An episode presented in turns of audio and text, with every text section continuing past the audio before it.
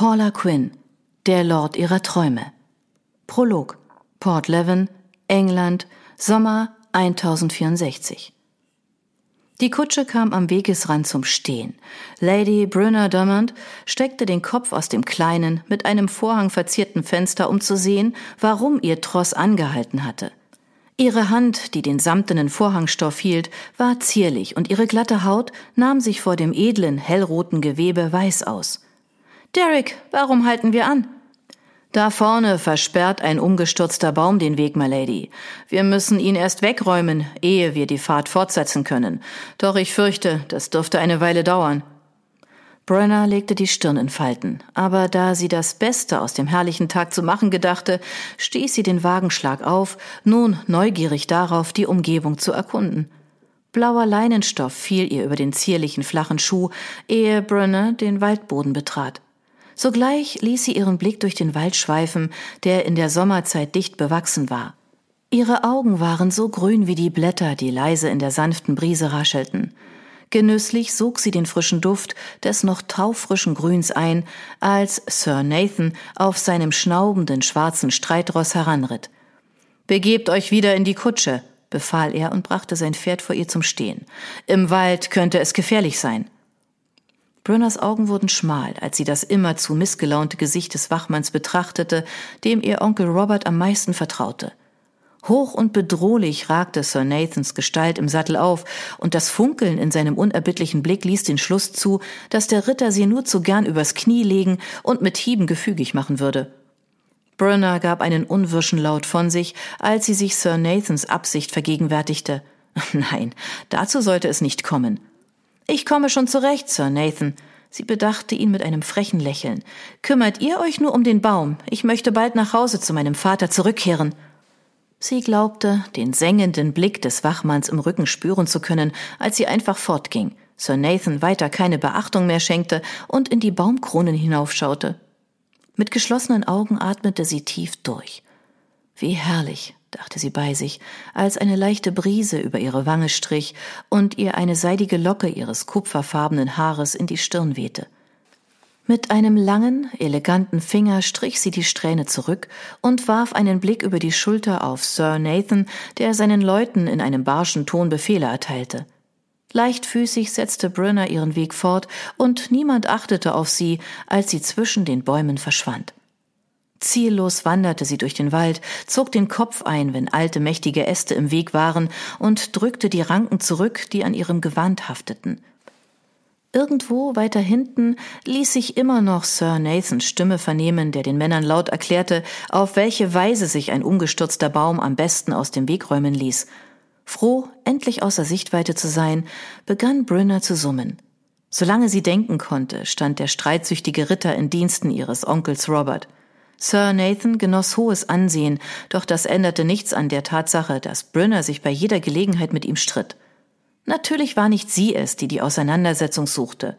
Sir Nathan war ein raubeiniger alter Krieger, der die strenge Ansicht vertrat, Damen dürften nicht reiten, keine Stiefel tragen und nur sprechen, wenn sie dazu aufgefordert wurden.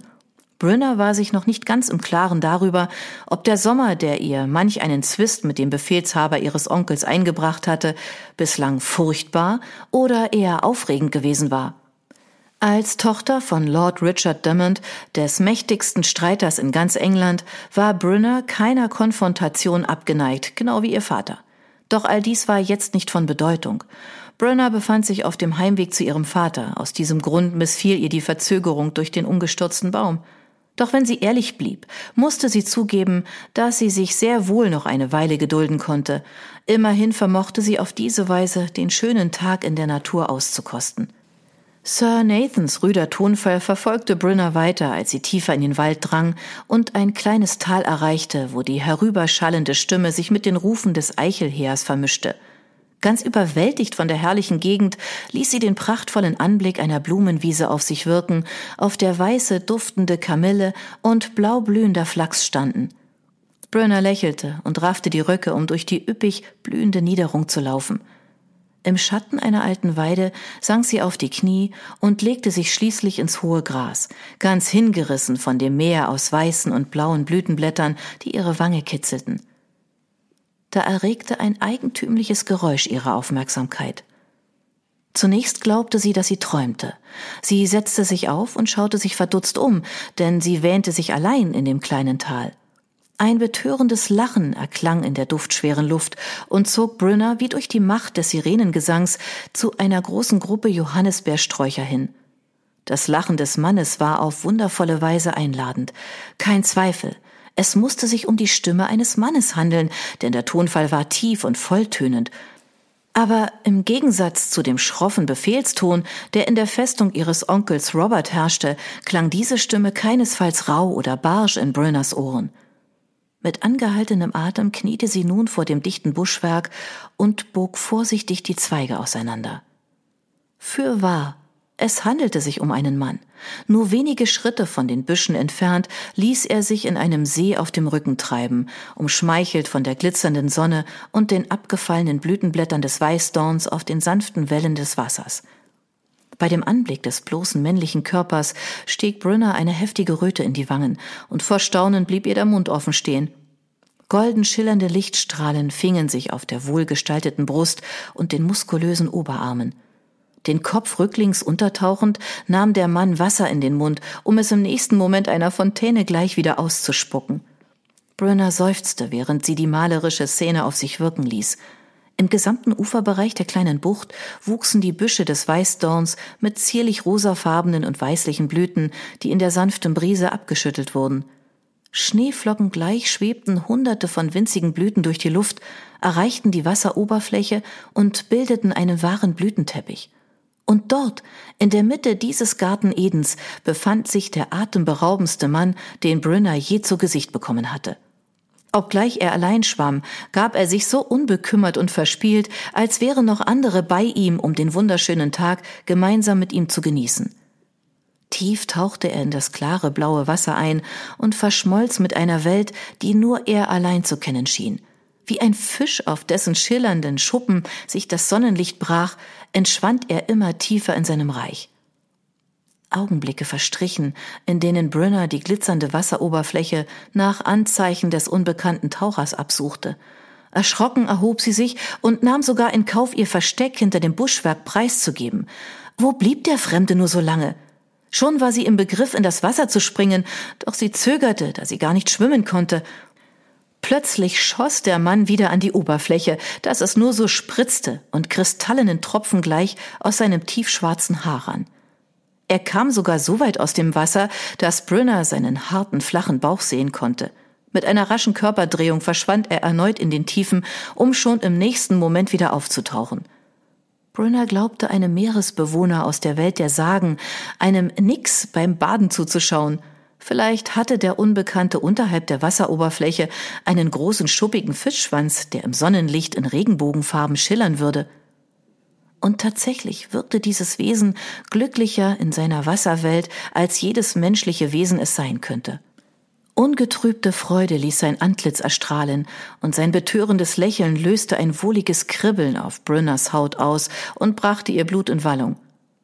Nie zuvor hatte sie eine solche Verzückung im Gesicht eines Mannes wahrgenommen, als wenn er von etwas berauscht war. Das Wasser erschien ihr wie seine Geliebte, die jede Stelle seines Leibes mit Küssen verwöhnte. Nun schloss er die Augen und gab sich ganz seinem Glück hin. Als er die Lider wieder aufschlug, wandte er sein Antlitz der wärmenden Sonne zu.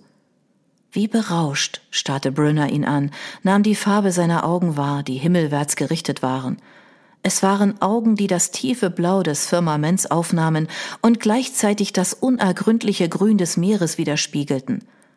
Sie wünschte, für immer dort stehen zu können, um diesen Mann zu betrachten, der in seinen Fantasien versunken war.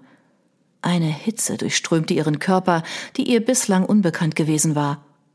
In diesem Moment riss der Hufschlag eines herannahenden Pferdes auf der gegenüberliegenden Seite des Sees Brünner aus ihren herrlichen Träumereien.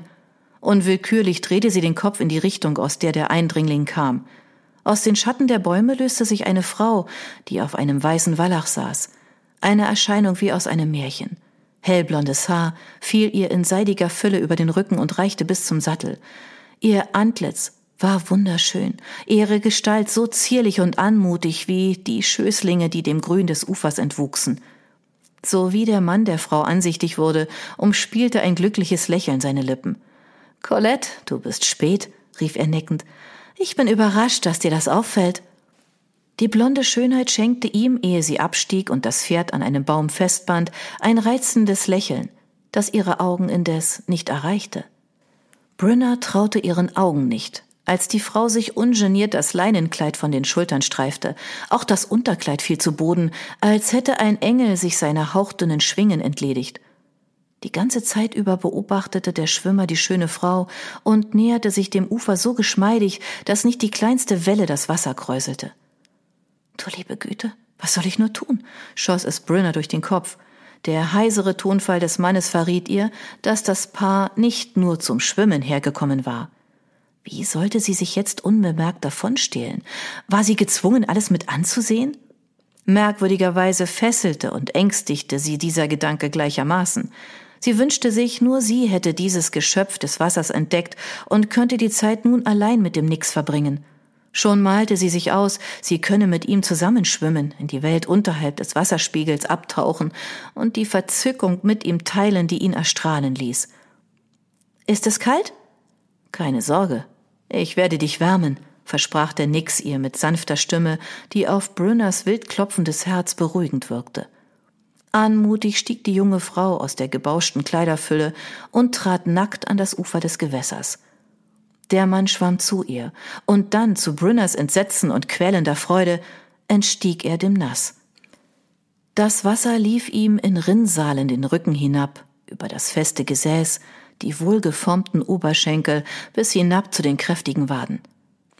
Er ist also kein Nix, dachte Brünner beinahe wehmütig und kaute unschlüssig auf ihrer Unterlippe.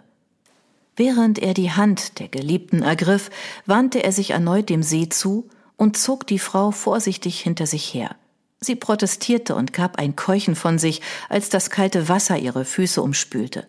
Der Mann jedoch lachte froh gelaunt und führte die Frau noch tiefer in den See.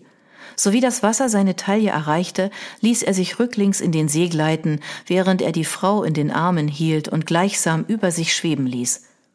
Brünner wollte sich abwenden und fortlaufen, aber sie brachte es nicht fertig. Es war, als würde sie unter einem geheimen Bannspruch stehen, verzaubert von dem Lachen des Mannes, von der unverhohlen fordernden Weise, mit der seine Finger über den nassen weiblichen Leib strichen, der auf seiner Brust ruhte. Nun tauchte er ab und gab die Geliebte frei. Sie folgte ihm, und Brynner wartete und zählte im Geiste die Sekunden. Es dauerte zu lange. Mittlerweile müssten sie wieder an der Oberfläche sein. Brynner harrte weiter aus und konnte es kaum abwarten, das schöne Antlitz des Mannes zu sehen. Ein Moment verstrich, dann noch einer, und als Brynner es vor Anspannung kaum noch aushalten konnte, durchbrach das Paar prustend die Wasseroberfläche. Der Mann umschloss die Taille der Geliebten, die nach Atem rang und geräuschvoll die Luft einsog. In starken und männlichen Armen geborgen, lächelte sie, als sie an seinem Leib hinabglitt. Brunner konnte die Leidenschaft in seinem Gesicht erkennen. Seine Empfindungen waren nicht zu übersehen. So deutlich zeichneten sie sich in seinen Zügen ab, wie das Wasser, das sich in konzentrischen Kreisen ausbreitete. Er verzog den Mund zu einem breiten, hungrigen Lächeln, als er das Gesicht der Frau betrachtete. Ich liebe dich. Die Worte konnte man von seinen Lippen lesen, spiegelten sich in seinen Augen wieder. Brunner seufzte leise, wünschte sie doch, diese wären für sie bestimmt. Er küsste den Hals seiner Geliebten, zog mit den Lippen eine feurige Spur über ihn nach unten und fand ihre Brüste. Brunner vergaß das Atmen. Abermals tauchte er unter, und die junge Frau warf verzückt den Kopf in den Nacken. Mit aufeinandergepressten Lippen versuchte Brünner sich vorzustellen, was der Mann dort unter Wasser tat, das die Frau zu einem wohligen Seufzen und sogar zu einem unterdrückten Schrei anregte. Er tauchte wieder auf, diesmal hinter der blonden Frau, schlang die Arme um ihren Oberkörper und flüsterte ihr etwas ins Ohr. Worte, die ihr ein Lächeln entlockten, das so strahlend war wie die Sonne. Dann hob er sie sacht hoch und ließ sie wieder sinken. Zum Glück wusste Brunner den sehnsüchtigen Laut zu unterdrücken, der ihr auf den Lippen lag. Doch das Feuer, das dieser Mann in ihr entfacht hatte, ließ sich nicht mehr löschen, und Brunner wusste, dass sie diese Gefühle nie mehr vergessen würde.